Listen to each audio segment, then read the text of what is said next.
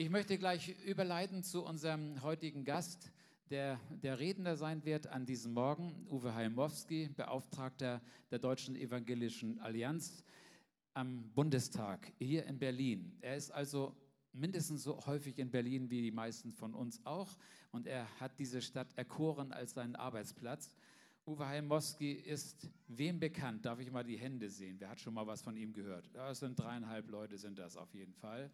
Also, du bist schon ein bisschen bekannt. Ist gut, dass wir dich heute eingeladen haben. Uwe, ich darf dich bitten, zu mir zu kommen. Und ähm, ich möchte ihn kurz vorstellen. Er ist, wie gesagt, Beauftragter am Deutschen Bundestag. Er ist jemand, wenn ich jetzt die Vita von ihm zitieren würde und einige Highlights da nehmen würde, dann wäre der Morgen gefüllt. Er ist jemand, der nicht nur ein guter Redner ist, sondern hier steht einer, der leibhaftig Ökumene ist. Wenn ich seinen Werdegang immer wieder zurückerinnere, da war die Heilsarmee dazwischen, da war ein Studium an der Uni äh, Theologie in Hamburg dabei, da waren andere äh, Wege, die ihn geführt haben. Und er hat vom Baptismus bis über Landeskirche und sogar ein bisschen pfingstlich was gelernt. Er ist also auch ein kleiner Charismatiker, habe ich festgestellt. Er weiß schon, die Hände zu heben ist nicht verboten, aber die Hände auch unten zu lassen ist genauso respektiert. Also er ist jemand, der das gut drauf hat. Und ich freue mich über jedes, äh, jede Begegnung mit ihm, weil er hat Kontakte zu unseren Politikern, nicht nur oberflächlich, sondern er begegnet ihnen fraktionsübergreifend und er hat viele interessante Gespräche mit diesen Männern, die in unserem Land etwas meinen zu sagen zu haben. Und ich möchte gerne, dass diese Leute wissen, da sind Menschen hinter ihnen, die auch entsprechend betend hinter ihnen stehen. Und er tut eine Herkulesarbeit. Ich bin froh, dass er heute Morgen in unserer Mitte ist. Er ist Vater von fünf Kindern. Die jüngste hat er mitgebracht, die, hat, die begleitet ihn. Und äh, wir freuen uns auf eine richtig gute Predigt an diesem Morgen von dir. Uwe, herzlich willkommen in der Allianz Berlin Mitte Prenzlauer Berg. Herzlich willkommen, viel Segen für deinen Dienst.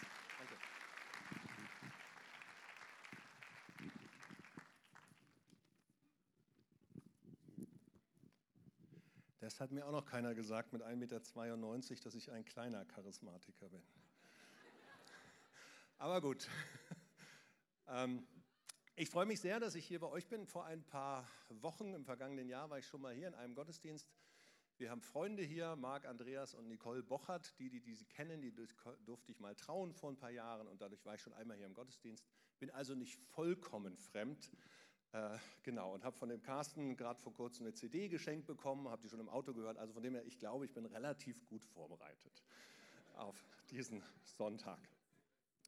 Ganz kurz noch ein, zwei praktische Dinge.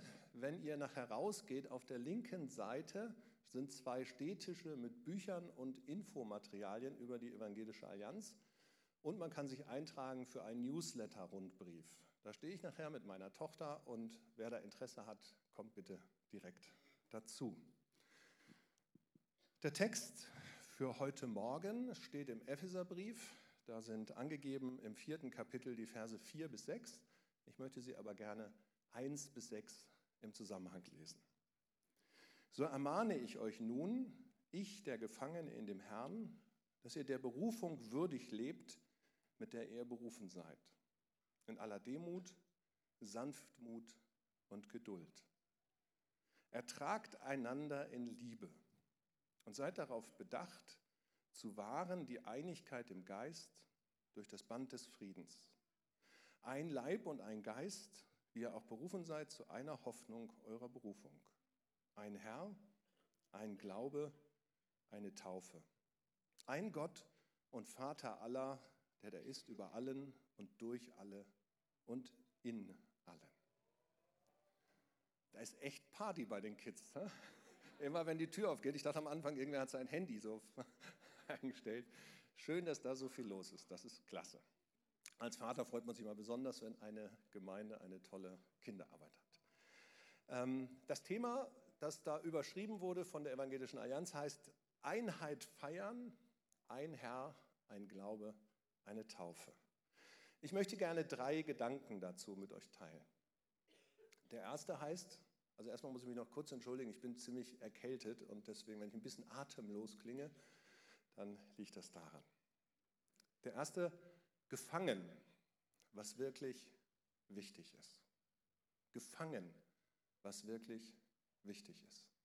Dieser Text hier, ein Herr, ein Glaube, eine Taufe, ein Vater aller, den schreibt Paulus aus dem Gefängnis. Schreibt ich, der Gefangene im Herrn, schreibe euch. Paulus war top ausgebildet, kam aus einer hervorragenden Familie, gehörte zu einer Partei, die sehr angesehen war, den Pharisäern. Ein Top-Mann, war römischer Bürger, hatte jüdische, also war Jude, hatte jüdisches Bürgerrecht. Dem konnte eigentlich in seiner Situation nichts passieren. Stellt euch das vor in unserer Gesellschaft. Jemand ist im Bundestag für die größte Fraktion, hat vorher sein Jurastudium mit Promotion abgeschlossen, gehört einer der großen Kirchen an, zum Beispiel der Heiligen Familie, ist fest gesettelt im Leben. Und plötzlich macht er die Erfahrung, dass ihm jemand begegnet. Auf dem Weg. Ihn anspricht und sagt, du Paulus übrigens, das, was in deinem Leben bis jetzt gelaufen ist, war vollkommener Blödsinn. Du hast auf Karriere geachtet, du hast auf Religion geachtet, du hast auf Status geachtet, aber du hast noch nie begriffen, dass es mich wirklich gibt. Ich bin Jesus. Und er ändert alles. Der schenkt sein Mandat her, gibt seine Karriere auf und sagt, von jetzt ab suche ich die Christen, von jetzt ab suche ich die Geschwister, ich gehe zu den anderen. Und ich möchte den Menschen, die noch nie von diesem Jesus gehört haben, erzählen, dass er mir begegnet ist, dass er mich berufen hat, dass er lebt, dass es nicht nur ein Buch ist, das wir lesen, sondern dass es einen lebendigen Gott gibt. Und der ist mir begegnet. Das fanden die Leute so schräg, so schrill, dass sie ihn verfolgt haben, dass sie ihn verhaftet haben und dass ihn am Ende ermordet haben. Er hat Steinigung erlebt, Schiffbruch erlebt und ich weiß nicht was alles. Und dieser Mann sitzt im Gefängnis. Dieser Mann, der aus seiner persönlichen Gottesbegegnung heraus gesagt hat, das ist alles, das ist das, was ich erlebt habe. Und dieser Mann sitzt im Gefängnis und sagt, liebe Gemeinden, und jetzt möchte ich euch was sagen. Es ist mir scheißegal, ob ihr ein Schlagzeug habt. Es ist mir vollkommen egal, wie eure Kinderstunden laufen. Wann ihr, wann ihr, äh, wann ihr Abendmahl feiert und mit wem ihr Abendmahl feiert. Es ist mir egal, wann ihr tauft und in welchem Alter ihr tauft. Es geht um einen Herrn. Alles andere ist nicht wichtig. Und wem kann man das glauben, wenn nicht jemanden, der im Gefängnis sitzt, der alles dafür gegeben hat? Das kommt nicht aus einer theologischen Bücherstube, das kommt aus der existenziellen Begegnung mit Jesus, aus der Berufung heraus. Was ist wirklich wichtig? Worum geht es wirklich? Wenn wir heute in die Welt gucken und wer so ein bisschen die Berichte verfolgt von Open Doors, von HMK oder von AVC oder von Kirche in Not der katholischen, aus dem katholischen Bereich, der weiß, wie viele unserer Geschwister verfolgt sind. In Nordkorea, im Jemen, im Irak und, und, und, und, und. Und ich habe viele davon besucht. Ich war in vielen Ländern. Die sagen dir immer wieder eins, Leute, betet für uns. Und hört nicht auf, von Jesus weiterzusagen. Da geht es plötzlich nicht mehr um die Frage, ist man koptischer Christ oder kurdischer Baptist? Spielt keine Rolle mehr. Weil es geht um die Frage, dieser Glaube, der kostet mich was. Richtig viel. Was wirklich wichtig ist, Paulus glaube ich das, weil er es aus einer Lebenssituation sagt, die ganz tief davon durchdrungen ist. Zweitens, ein Gott, aber nicht irgendein Gott. Paulus sagt hier, es gibt einen Gott, ein Vater über allen. Und das ist in unserer Zeit durchaus populär, dass man das sagt. Wir glauben ja alle an denselben Gott. Das ist hier aber nicht gemeint. Sondern Paulus sagt, ein Herr. Und später in dem gleichen Kapitel sagt er, der Herr, um den es geht, ist Jesus Christus. Paulus ist ganz klar und sagt, es geht um einen einzigen Weg zu Gott. Und dieser Weg hat nichts mit unserer Kirche oder Gemeinde zu tun, sondern er hat was mit dem Sohn Gottes zu tun. Und warum? Warum ist Jesus der einzige Weg zu Gott?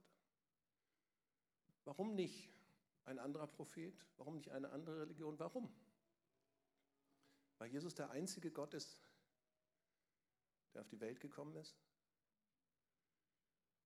Der einzige ist, in dem man Gott sehen kann, fühlen kann, erleben kann, in dem man spüren kann, wie Gott ist und was Gott macht und wie Gott mit Frauen umgeht und wie er mit Kindern umgeht und wie er mit Behinderten umgeht und wie er mit Alten umgeht. Jesus hat uns das vorgelebt. Und dann ist er bis zum Schluss, bis zum Ende, bis zum Kreuz treu geblieben. Er hat gesagt, und selbst das trage ich noch, nämlich das Schlimmste, was Menschen machen können, ihre Sünde. Selbst das trage ich noch für sie. Und dann ist er auferstanden. Und das ist der Hammer. Ich war 15 Jahre lang Pastor und ich habe viele Menschen beerdigt. Was Auferstehung bedeutet, das erlebst du dann spätestens, wenn du jemanden beerdigst. Warum ist Jesus der eine Weg zu Gott? Doch nicht, weil wir Christen besser sind. Auch nicht besser als Muslime, kein bisschen. Aber weil in Jesus Gott auf die Welt gekommen ist und sichtbar geworden ist, die Sünde getragen hat und das ewige Leben aufgeschieden ist. Deswegen. Und nur deswegen. Gefangen, was wirklich wichtig ist. Ein Gott, aber nicht irgendein Gott, sondern der, der sich in Jesus Christus offenbart hat. Um den geht es. Und drittens, ein Vater und viele Kinder. Ein Vater und viele Kinder. Paulus nimmt diese Worte, schreibt die hintereinander. Seid darauf bedacht, zu wahren das Band der Einigkeit. Denn ihr seid ein Leib und ein Geist. Ihr seid ein Leib und ein Geist. Einheit, geistliche Einheit, ist eine Realität, die von Gott gegeben ist. Die können wir nicht selber machen. Und die müssen wir auch nicht selber machen, sondern die ist schon da. Meine Livia ist die Schwester von Florian. Und Florian ist der Bruder von Melissa. Und Melissa ist die Schwester von Talita. Und Talita ist die Schwester von Savina. Das ist so. Die eine ist neun, die eine 22, die eine mag die Musik, die andere mag eine andere. Mal nervt die eine mehr den Papa und der andere mehr die Mama. Aber eins ist völlig klar. Sie sind Geschwister. Warum? Weil sie den gleichen Vater und die gleiche Mutter haben. Warum sind wir Geschwister? Warum sind die Leute aus der Kreative meine Brüder und Schwestern, die aus der heiligen Familie meine Brüder und Schwestern? Warum sind die Leute aus der Gemeinde vom Erhard, aus Gemeinde aus der, aus der Baptistengemeinde und warum sind die denn meine Brüder und Schwestern? Weil wir ein Leib und ein Geist sind, weil wir eine Elternpaare haben. Wo habe ich denn meinen Körper her? Den habe ich vererbt bekommen von meinen Eltern. Wir gehören zusammen. Das ist so. Das ist einfach eine geistliche Realität. Und wir neigen dazu, das dann abzugrenzen. Wir unterteilen in richtig getaufte oder falsch getaufte. Wir unterteilen in mit dem Geist begabte und mit dem Geist nicht begabte. Oder im Geist getaufte und nicht im Geist getaufte. Wir unterteilen zwischen theologisch richtig oder nicht richtig. Wir neigen dazu. Vielleicht brauchen wir das auch. Kann ja sein. Die geistliche Wirklichkeit ist aber eine andere. Wir sind Gottes Vielfalt und Gottes Familie, weil er das so hergestellt hat. Das gilt.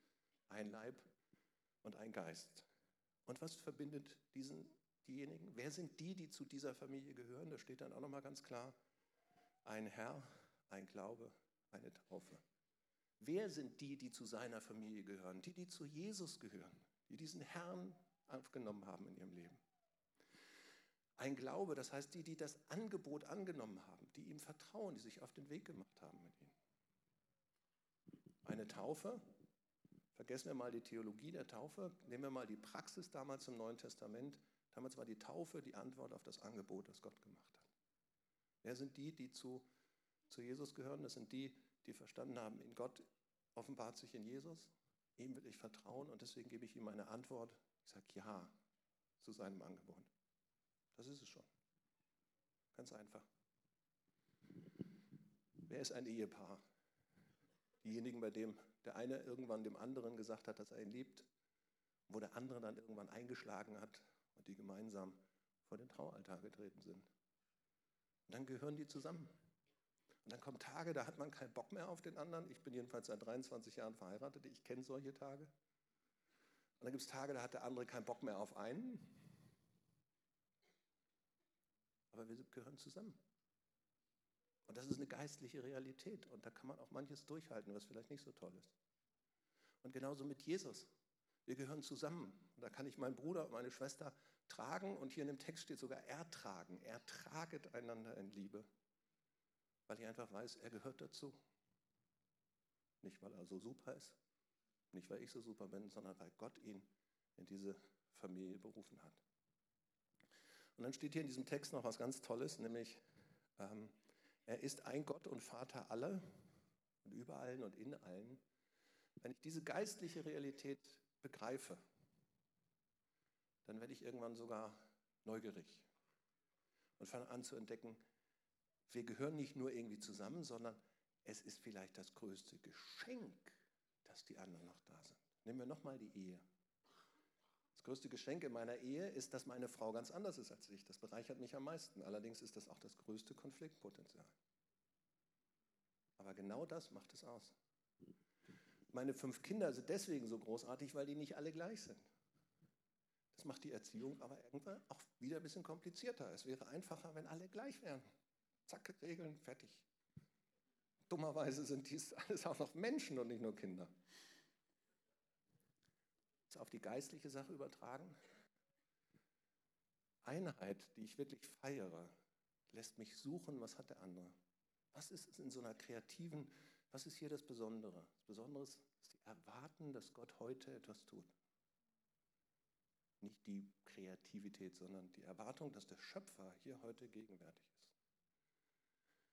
Was ist das Besondere in einer Brüdergemeinde? Das unglaubliche Liebe zu Gottes Wort. Was ist das Besondere in einer katholischen Gemeinde?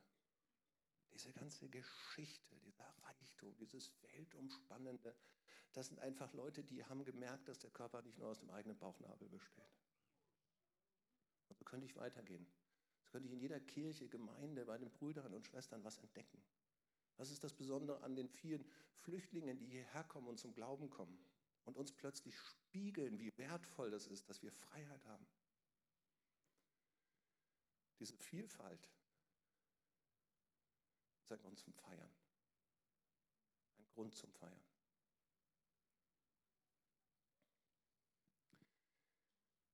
Dummerweise läuft hier unten eine Uhr und die sagt, ich bin jetzt fertig. Ich möchte noch mal kurz zusammenfassen. Paulus sitzt im Gefängnis und schreibt an diese Gemeinde, was ihm wirklich das Wichtigste ist.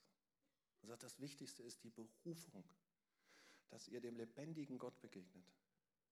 Und weil ihr ihm begegnet, verzettelt euch nicht in Nebensächlichkeiten, sondern erkennt, dass es um einen Herrn, ein Glaube, eine Taufe, ein Leib geht. Dabei redet er nicht von irgendeinem Herrn, sondern von dem, der Mensch geworden ist, der den Weg zu Gott eröffnet hat. Und dann öffnet er damit die Möglichkeit, den anderen zu entdecken, weil wir geistlich zusammengehören. So wie Kinder in eine Familie, so wie Ehepaare zusammengehören. So gehören wir zu dem einen lebendigen Gott. Und er ermutigt uns, uns auf die Spur zu machen, zu sagen, was hat Gott dir gegeben? Was mein Leben bereichern kann.